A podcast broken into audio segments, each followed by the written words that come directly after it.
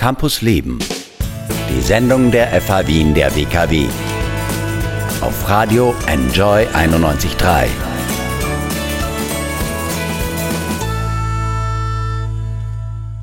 Unternehmen müssen sich verändern, wenn sie den Klimawandel und die Schere zwischen Arm und Reich ernst nehmen. Aber passiert das?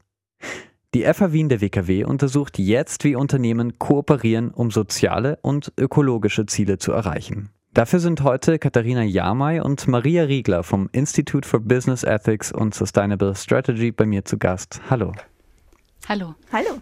Hallo, freut mich. Ja, die Welt verändert sich und ja, nicht immer zum Guten. Die Schere zwischen Arm und Reich geht auseinander. Die Auswirkungen des Klimawandels, die spüren wir immer mehr. Was können Unternehmen da leisten? Ja, das ist eine gute Frage, die aus verschiedensten Blickwinkeln äh, betrachtet wird, denke ich. Die Antwort geht wahrscheinlich von gar nichts, weil Unternehmen sind einfach nur dazu da, Profite zu machen und sich möglicherweise noch um ihre Mitarbeiterinnen und Mitarbeiter zu kümmern. Bis zu äh, Unternehmen sind aktive Akteure in der Gesellschaft und haben so wie wir alle eine gewisse Verantwortung dafür, die Lösung dieser großen gesellschaftlichen Herausforderungen miteinander anzugehen. Und das untersucht ihr jetzt. Katharina, du leitest dieses Forschungsprojekt gemeinsam mit Markus Scholz von der FAW in der WKW. Was plant ihr in den kommenden fünf Jahren? Genau, also wir haben hier das erste Josef Ressel Zentrum an der FAW in der WKW, das jetzt am 1. September gestartet hat. Ähm, wir haben fünf Jahre Zeit, um mit drei Unternehmenspartnern, nämlich ähm, Manna, Simacek und Kapsch, verschiedenste Fragen in diesem Bereich ähm, Unternehmenskooperationen für soziale und ökologische Ziele zu bearbeiten. Wir planen in den nächsten fünf Jahren, wir planen einerseits den wissenschaftlichen Diskurs in dem Bereich wirklich weiterzutreiben. Wir planen außerdem ähm, verschiedenste ähm, Treffen, Workshops mit unseren Unternehmenspartnern, aber auch mit Stakeholdern darüber hinaus. Und wir planen einfach dieses Thema im Diskurs in Österreich weiterzubringen. Ja.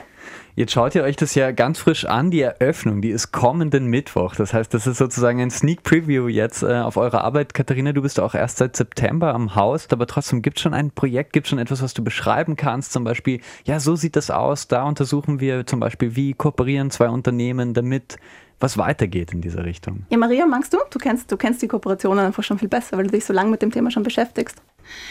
Etwas, was wir uns gerade ganz konkret anschauen, sind ähm, Umsetzungspartnerschaften, wo, wo Unternehmen gemeinsam mit anderen Unternehmen und teilweise auch mit weiteren Stakeholdern meistens regional begrenzt einfach an besti äh, bestimmte Probleme angehen wollen.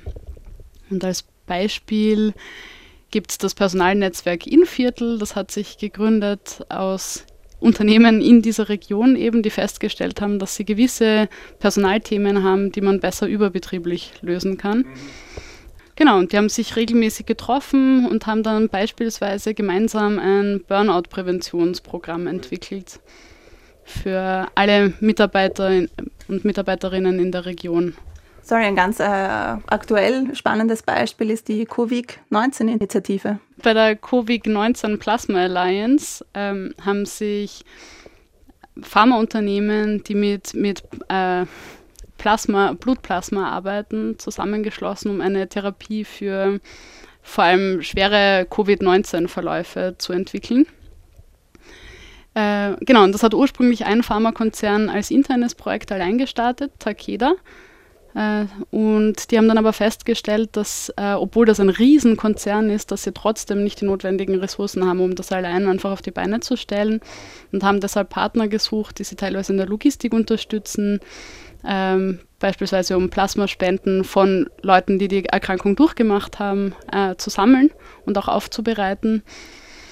Genau, und, und die gehen das quasi in, in einem großen Kooperationsprojekt äh, an. Und als zusätzliche Partner sind noch Microsoft, Google, Uber und so weiter mit dabei, um das auch logistisch zu unterstützen wahnsinnig spannend. Da sieht man mal, was irgendwie alles weitergehen kann oder wie wichtig das auch ist, dass Unternehmen kooperieren.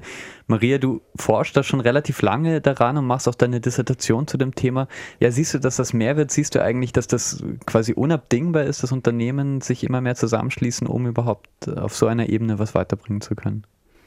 Ich, ich würde sagen, dass auf jeden Fall der Ruf nach Collective Action, also nach dem gemeinsamen, nach, nach Kooperation und Partnerschaften einfach stärker wird.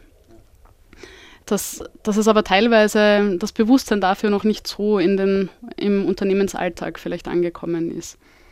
Ich glaube, bei vielen Themen, jetzt auch, auch äh, um der Klimakrise wirkungsvoll zu begegnen, da, da gäbe es noch sehr, sehr viel Entwicklungspotenzial, glaube ich. Es gibt schon ganz konkrete Initiativen, beispielsweise die, das Klimaneutralitätsbündnis, in dem sich vor allem Vorarlberger Unternehmen zusammengeschlossen haben, die das gemeinsame Ziel verfolgen, ihren, ihren klimaneutral zu werden. Ich glaube, es tut sich tatsächlich wirklich einiges. Ähm, ob das jetzt unsere Probleme lösen wird, alleine, ohne dass wir wirklich Regulierungen haben, ist eine andere Frage. Aber ich denke, es gibt tatsächlich viele Initiativen. Ähm, einerseits eben das Klimabündnis zum Beispiel, jetzt als, als, sozusagen regional sehr begrenztes Beispiel, aber mit sehr einem, ähm, einem klaren Ziel ähm, zur CO2-Reduktion. Andererseits weltumspannende Initiativen, ähm, wo es um vielleicht eher soziale Ziele geht, also die Erhöhung der Mindestlöhne in anderen Ländern oder solche Themen. Also ich denke, es gibt irrsinnig viele Initiativen. Es gibt auch Unternehmensnetzwerke, die sich den äh, sozialen Impact ins Geschäftsmodell hineinschreiben und das quasi legal verankern und sagen, auch wenn dieses Unternehmen, wenn ich das verkaufe, die Person, die das von mir kauft, muss trotzdem diesen, äh, dieses Ziel weiter verfolgen. Und da gibt es eine wachsende Zahl an Unternehmen weltweit, ähm, die sich an solchen Initiativen beteiligen. Also es, es tut sich was, würde ich schon so sehen, ja. Und ihr schaut euch das alles äh, ganz genau an. Kommenden Mittwoch ist die Eröffnung. Wie läuft das ab? Kommenden Mittwoch ist die ähm, Eröffnungsfeier des Josef-Ressel-Zentrums. Aufgrund der aktuellen Lage wird die online stattfinden. Das heißt, ab dem 21. Oktober finden sich online ein ähm, Informationsvideo zu dem Zentrum von unserem Zentrumsleiter, dem Professor Markus Scholz, Leiter des Institute for Business Ethics and Sustainable Strategy hier an der FH Wien der WKW. Ähm, andererseits ein inhaltlicher Keynote-Vortrag von der Frau Professor Juliane Reinecke zum Thema Partnerships for Sustainability und andererseits Grußworte verschiedenster Stakeholder, die äh, für unser Projekt relevant sind. Also so ein Resselzentrum, vor allem jetzt an der FH Wien der WKW, eine große Sache und ein spannendes Forschungsgebiet, was ihr euch jetzt gemeinsam alle vom Team ansieht. Vielen Dank, Katharina Jamay, Senior Researcher und Maria Riegler, Research Associate, beide am Institute for Business Ethics and Sustainable Strategy. Vielen Dank. Dankeschön. Danke auch. Campus Leben die Sendung der FH Wien der WKW. Infos unter enjoyradio.at.